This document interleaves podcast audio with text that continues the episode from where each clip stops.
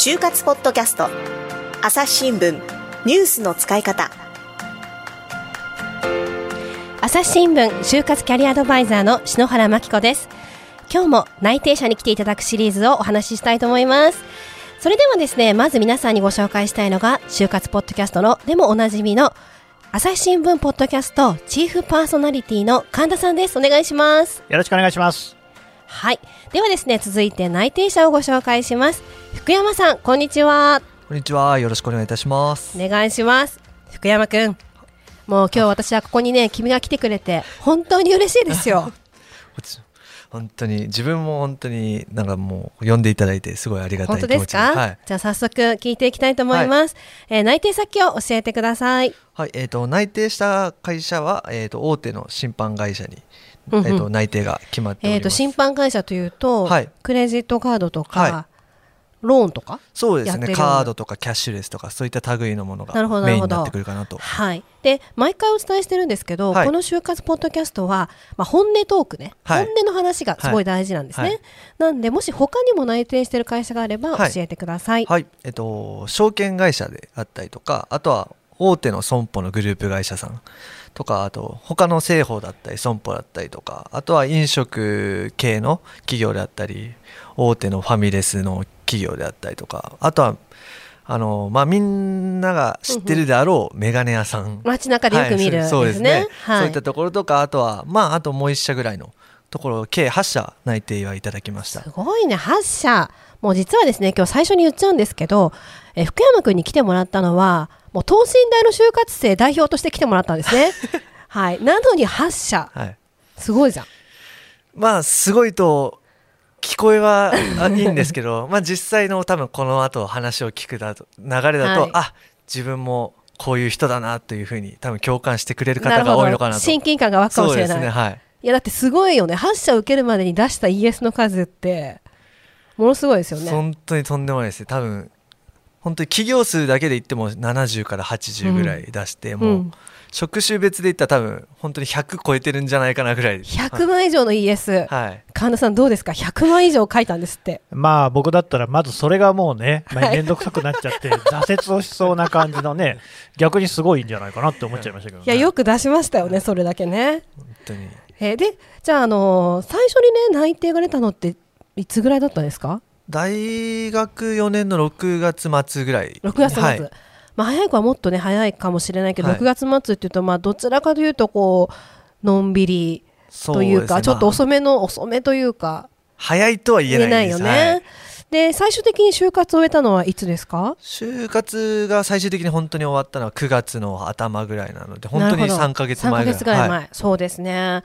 でさっきですね、まあ、100社ぐらい ES を出したと言っていて、はい、で最終的に内定したのが審判会社で、はい、えさっきちょっと打ち合わせの時に聞いたらグローバル職という職種というふうにおっしゃってましたけど、かっこいいじゃないですか。まあ名前だけ見たらかっこいいんですけど まあ実際のところ本当にまあ皆さんが思うあの転勤が多い転勤型っていう職種なので。じゃあ全国転勤で。そうですね。本当に転勤もいろんな地方を回ってやる職種だ一種かなと思ってます。じゃあ、えっと、どこのこう県になるとかそういうことはもう分かってるんですか？まあ、現時点では分かってないんですけど、うんうん、一応2月の頭にはそういう配属先が送られてくるっていう形になってます。じゃあいよいよ今まで一人暮らしをしてなかったけれど、はい、いよいよ初めての一人暮らしなんですね。そうですね。まあ自分も兄弟がいて姉がいるんですけど、はい、姉も本当に今結婚が決まって家出るんじゃないかっていうタイミングで、で自分もそういう地方になると一人暮らしで家を出るっていう形になるので、はい、もう両親はとても悲しんでいるのではないかなと。特にお母さん。そうですね。もう母親はやめてやめてみたいなそんな感じでなってますね。なるほど。はい、いや今ですねご家族の話特にあのお姉さんとお母さんの話が出たんですけど、え福山君が私と知り合ったのはお姉さんの紹介なんですよね。はいそうですね。もう姉に姉は今航空業界の方で。まあ、働いているんですけど、はい、その当時、まあ、就活当時に篠原さんにお世話になってたっていうことでその姉が篠原さんを自分に紹介してくださったっていう形になってますね。うんずっと心配してましたよ弟の就活のことを。まあ今自分を客観視してみるとそりゃ心配になるだろうなみたいな。そういう本当に感じします、はい、お母さんもなかなか面白い人ですよね。まあ一言で言えば本当に面白いっていう風に済ませられるのかもしれないんですけど本当になんかすんごい心配性で。心配性で。本当になんかもう断るごとに心配してでなんかでもその分本当に今までの人生で助かったこともあったし、うんうんうん支えられたことも多々あったんですけど、まあ、トータルで見て一番最初に思い浮かぶのはうるさいなっていうのが まあ正直な感想で。いや私もあの自分の子供たちにそうやって言われてるんじゃないかなと思うんですけど あの神田さんまだそのご家族の様子がねこれだけだと想像つかないと思うんですけど、まあまあまだね。ええ、ここからいろいろ今日は話を聞いてみたいと思います。で、あのーいろんなね家族の話があってでお母様の話なんかも今日は赤裸々にしてもらおうと思うんですけど、はい。え確認なんですけどご許可は取れているのかしら？まあ正直なことを言うと、ええ。まあこういう話をいただいて、はい。一応母親にもこういうことはあのお話ししますみたいなお話しした時は「えー、何それ？まあいいけど」みたいな。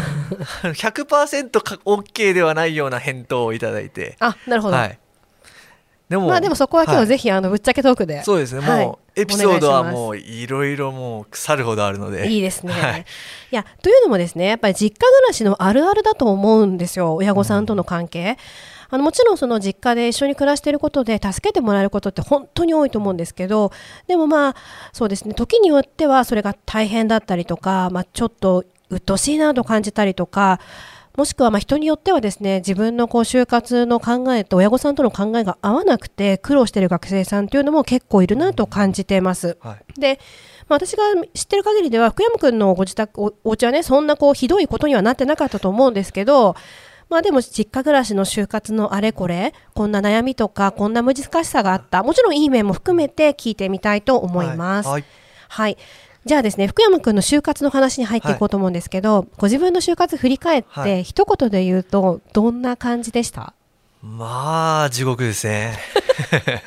地獄？地獄ですね。なんか、うん、楽しいことなんもないですよね。本当に。なんかうん自分はそのさっきも言わせていただいた通り9月に就活終わったんですけども、大学4年生の9そうです月。まあ、正直その早いか遅いかで言ったら多分遅い方にうん。類すると思うんですけど、もう5月とか4月ぐらいには決まってる友達もいてその子たちはもう遊び放題終わったみたいな、まあ、あとは大学生活楽しむぞみたいな。だだったんですけど自分はもう一人パソコンで説明会受けて 面接受けてみたいな。結構まあしんどい気持ちはもうありましたね。いや、神田さん、地獄っていうワードが出てくるとは思わなかったですね。どうですか？ちょっとまあね、でもそこまでね、自分がこうね、追い詰められていたんでっていうの今、客観視できてるってことだからね、うんそれだけこのものを得てるんだろうなとは思いますよあねー。確かに。いうんや、ちょっとじゃあ、そのね、ちょっと衝撃的なワードが出てきましたけれども、まあ、確かに私、あの、福山君が就活していた当時を知ってるんですけど、こんな今みたいにニコニコしてなくて、確かにどんより辛そうだなと。まあ、それはね、辛かっただろうなと思うんですけど、当時どんな気持ちでした？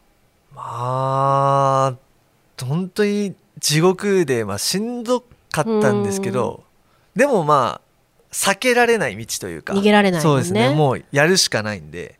でまあ当時もその自分もその何でもかんでも一人でやろうみたいな。あそのやっぱり家族にも言い出し言えないし。言えないしちょっと友達ともまあ話はするんですけどまあ深い話もあんまりできてなかったのでうん。結構一人でやってたんですけどやっぱりその誰かっていうかプロというかそういう経験者の方にそういうお話とか相談をしないとやっぱいけないなっていうのは本当に今になって本当に気づいてますね。まあ、自分で一人でやるんじゃなくて、まあ、頼れるところは頼って、そうですね。じゃないとその地獄がもっと続いちゃうみたいな。そうです。もう結局どっちにしろどっちかに地獄は待ってると思ってるので 今地獄を迎えるかそれこそそのまあ今妥協まあ言葉悪いですけど今妥協してその後何十年も地獄を待なるほど。待つか。もうどっちの地獄を受け入れるかって話ですね。そしたら今頑張るしかないなと。そうですねはい。なるほど、なるほど。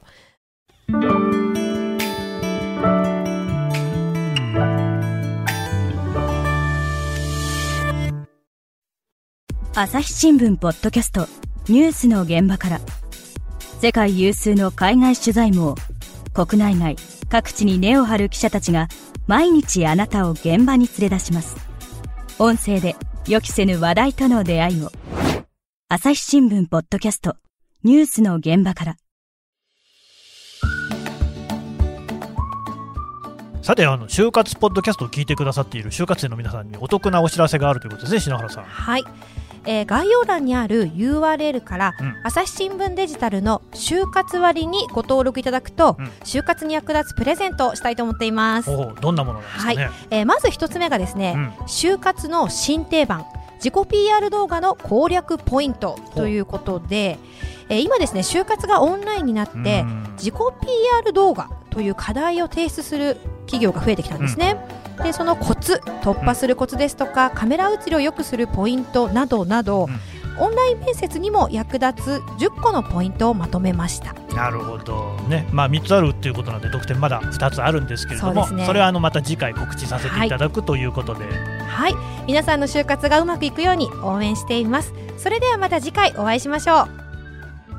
この番組へのご意見ご感想を投稿フォームで募集しています概要欄の URL からぜひお寄せください。Twitter やメールでも受け付けています。Twitter では番組情報を随時紹介しています。アットマーク朝日ポッドキャスト。朝日新聞ポッドキャストで検索してみてください。